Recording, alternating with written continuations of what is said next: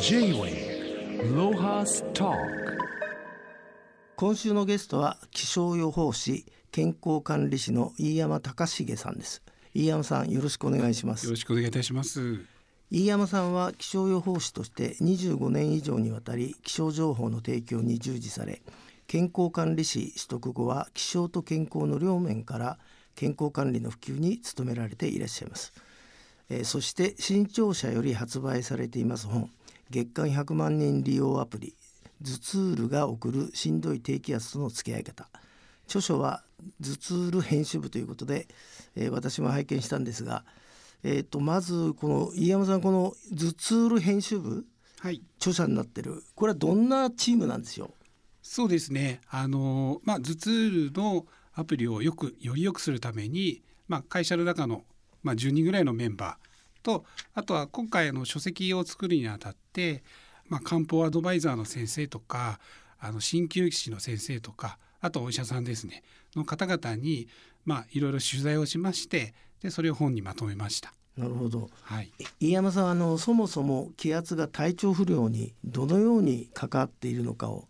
ちょっとあの気象予報士健康管理士として ご説明いただけませんか？はい気圧はですね大気圧っていう言い方するんですけど体はですね外からその空気の圧力を受け常に受けてるんですね。なるほど。はい。でただあの、まあ、体の中でそれの対処するためにこう対応しているので特に感じないんですけれども、まあ、例えばその山の上に行った時は気圧が下がるんですね。そうですねはい。その時に耳あの耳にこう圧力があって耳抜きとかすると思うんですけど、うん、まあ、変化があると感じるようになるんですね。うん、はい、で気圧が下がると山の上に行った時のように耳にこう感じやすくなるんですけど、うん、耳の奥にですね内耳というところがありましてでそこが気圧のこうセンサーみたいな役割をしてるんですね。はい、でそのセンサーが気圧が大きく下がった時を感知するとあの自律神経にこう対応対処するように指令を出すんですね。はい、でそうすると、まあ、あの特にあの正常に生活できるんですけれども例えば自律神経がこう弱っていたりするとその自律神経がこう対応できなくなるとその時にあの頭痛が起きたりとかめまいがしたりとか、はい、そういった気象病が起こりやすくなるんですね。J-Way ロハスタえー、飯山さんはあの頭痛路を開発した会社にまあ所属されてるんですよね。そうですね。あの株式会社ベルシステム24という会社であのコンテンツを作っているポッケ事業部っていうところに所属してます。あれですか？じゃああのままあ本もお書きになることもあるんだろうけど。えーと、飯山さんはその本業ではどんなことやってらっしゃるんですか？そうですねあの、まあ、気象天気の情報を、まあ、一般のユーザーの方とか、はい、あと企業の皆様にご提供して、うんはい、でそれぞれの企業の中でご利用いただいて、まあ、事業の,、まあ、あの利便性を高めてもらうというようなことに、はい、ご利用いただいてます。なるほど、まあ、改めてあの飯山さんの方からこの頭痛ルアプリを何かちょっとご説明いただけますか？そうですねあの頭痛ルというのは気圧の変化によって体調が悪くなりやすい方にこの体調が悪りやすくなるタイミングをお知らせするアプリです。なるほど。でまたあの痛みとか薬を飲んだ時の記録もできるので体調管理に向いているアプリと思っています。ああれですか？じゃあそのアプリに従って操作しとくと、はい、事前に何か情報が届くんですか、はい、そうですね。あのアプリ立ち上げていただきますとでグラフで示してあるんですけどそれをスクロールしますと未来のあのところに頭痛になりやすいアラートがですね色で示してあるのであ赤が出てると思ったらあ気をつけなきゃなっていうふうに思っていただけるかなと思ってます。まああれですね。今まではその気圧に特化した健康管理のアプリっていうのはなかったんですか？そうですね。あのズツールは2013年の4月にですねリリースして、まあ、来月で10年目に迎えるんですけれどもあのその始まった当時はですね気圧っていうのはあまり注目されてなくて特にそういったアプリはなかったですね。飯山さんあの最近よく耳にするようになった気象病、はい、これもやっぱりあなたたちが普及させたんですか？そうですね。あの気象病っていう言葉自体はどうも1940年代ぐらいからあったそうなんですね。ははい、そういう研究もあるみたいなんですけど、うん。でまあ気象予報士ではそういうものが気象病っていうのがあるっていうのはまあ名前だけは知ってるというか、はい。のはあったんですけど、まあ、世の中的には全然知られてなくて。はい。であの、まあ、2012年の時にですね、はい。まあ、当時私どもの会社にいた女性の気象予報士が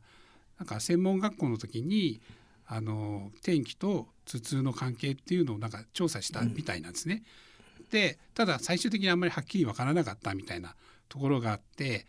でじゃあそういうのを天気と気圧の関係をアプリにして見える化してリリースするのはどうかっていう発案があって、はいでその時に、まあ、会社としてもアプリをどんどん作っていこうっていう流れがあったので、じゃあアプリにしてやってみようっていうのがきっかけでした。なるほどで最初はですねあのじゃあ天気とその頭痛の関係って世の中に示されたものがなかったんですね。はいじゃあどうしようかって言った時に当時あの所属していた従業員に10名ぐらいにですね頭痛持ちの従業員にはいちょっと協力してってお願いをして、はいで毎日こう頭痛があったかどうかを記録してもらったんですねなる。ほどでその記録があった時を見てみると、まあ、半分以上の人が同じ日に痛くなったりしてたんですね。はあじゃあこれはきっとこれが関係してるんだろうということで調べていったら気圧が関係してそうっていうのが分かりまして、はいでそれをアプリ化してリリースしたんですね。そその時その過程の中であ誰か専門医っていうのは入ってないんですか？その時には入ってないですね。ねおはい面白いよねあの医者が入るとさそんなわけないとか、そうですね。言いそうだし、はいすぐ薬出すから薬で治るとかそれであれですかこのい飯山さんたちのこのアプリははい。薬飲むこともタイミングとかなんかもおお知らせするんですか？えーとですね、まあ薬を飲みなさいみたいのは医療行為になってしまうので、アプリの中ではちょっと言えないんですね。うん。ただ痛くなるタイミングを知らせることで、まあであとお医者さんがですね頭痛ルを患者さんに使ってみたらって言ってくださってるお医者さんもいらっしゃいまして、あそうですか、はい、なので逆にお医者さんがこういう時に飲んだ方がいいよとかですねそのご助言いただいているので、まあ、こちらからは私どもからは言ってないんですけどお医者さんからいろいろ言ってくださってるみたいです。J-Wave Lohas Talk まああのあのうちの女性社員ではい。あの時々頭痛で休んじゃうやつがはい。気象病っていう言葉を覚えたら、はい。もう僕はなんか言い訳にしか聞けなかったんだけど いいえ。そうじゃないですね。本当に関係あるんですか、はい、へえ。で、まあ、使ってる方にはですね、まあ、この頭痛ルでこうちゃんと痛くなるようになってるじゃんっていうのを周りの人にこう見せてあそうなんだってなんか知ってもらえてすごい楽になったとかですね。ああそうかそうか。いう方も、はい、お話聞きますね。であれだもんね。頭痛してるっつってもさ顔色悪いわけじゃないし。そうですね。なかなか見える化できてないから、はい。あそれをその自分のアプリで記録してあって、はいあ相手に納得してもらうと。そうですねなるほど。あとご自身もその今まで何のどうして頭頭痛がするんだろうっていうのが分かってなかった方がですね、うん頭痛路を見るとあ気圧が下がってるからだって分かったんで理由が分かってすごい安心したとかはあすごいそうですね助かってるっていうのは聞きますね。じゃあ今までおおおよそどのくらいの人があの利用なさってるんですかこのアプリ？えーとですね、ダウンロードは累計で1000万超えていまして、はいで毎月100万人の以上の方にですね、うんご利用いただいております。すごいね。へえ。それで実際まあ頭痛ル使ってはい事前に知ることで随分助かったっていうそういうあれですか？連絡も来てるんですか？はい、あの例えば明日がその気圧が下がってその大切な予定があったら、まあ、日付をずらすとかですね。ああなるほど。はい、で頭痛になってる人ってなかなか予定立てでもその日に頭痛になったら、まあ、予定がキャンセルになっちゃうっていうすごい不安に駆られてるみたいなんですね。うんなので明日は頭痛が起きにくいって思ったら安心してなんかお出かけできるみたいですね。ああなるほど、はい。なんか聞いてるといいいことばっかみたいで。J-Wave Lohas Talk あの飯山さん今の時期3月下旬から4月にかけてのはい天候の特徴っていうか気圧はどうなんでしょそうですね。あのよく低気圧が発達してそのすごい風が吹くとかっていう話あるかと思うんですけど、はい。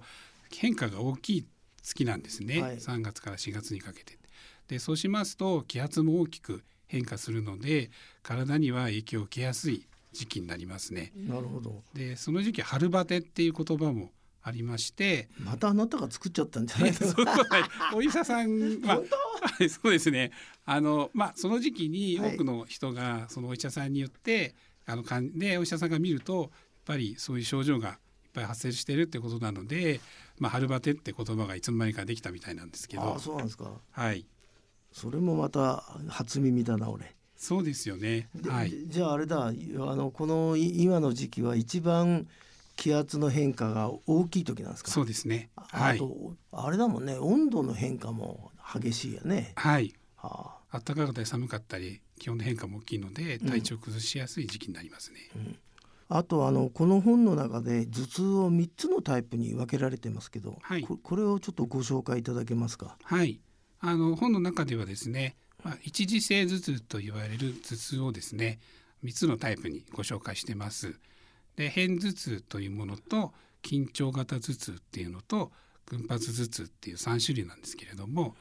で片頭痛っていうのがですねあの頭の、まあ、片側ですねが特に痛くなるあの頭痛でしてでズキンズキンと脈打つようなですね痛みを激しい痛みを感じるっていうものとあとは吐き気を伴うっていう特徴があります。で緊張型頭痛っていうのはあの頭の両側がですね痛くなりましてで全体的に重苦しい痛みを感じるという特徴があります。なるほど。はい、で群発頭痛はこう目の周辺からこう前頭部とかあの頭の上とかですねに激しい痛みが感じましてそれが数週間から数ヶ月続くと言われてます。なので群発頭痛の人はもうもう一年中頭が痛いっていうかわいそうだねかなりかあのそうですね大変な方ですね。でこの日本人がですね片頭痛っていうのがあの日本頭痛学会の話によると5%から10%いらっしゃるそうなんですね。あで緊張型頭痛が20%ほどいるということで、まあ、4人に1人がですね頭痛持ち。ということなので、まあ、かなり多くの方がですね頭痛を持っているというふうに考えられていますな。るほど。J-Way Lohas Talk まああの本にはすぐできる対処法が紹介されてますけども、はい少しあのここで教えていただけますか？そうですねあの専門家の方にお伺いしたところによりますとこの耳耳たぶのねですね後ろ側にはくぼみがあるんですけれども、はい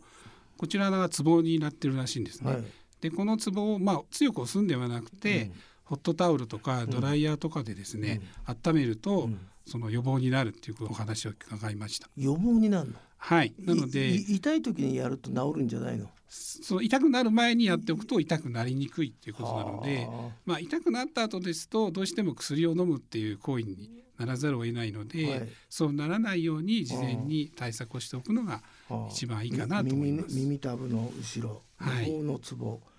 それからあとなんだっけな、なんかあの首んとこをなんか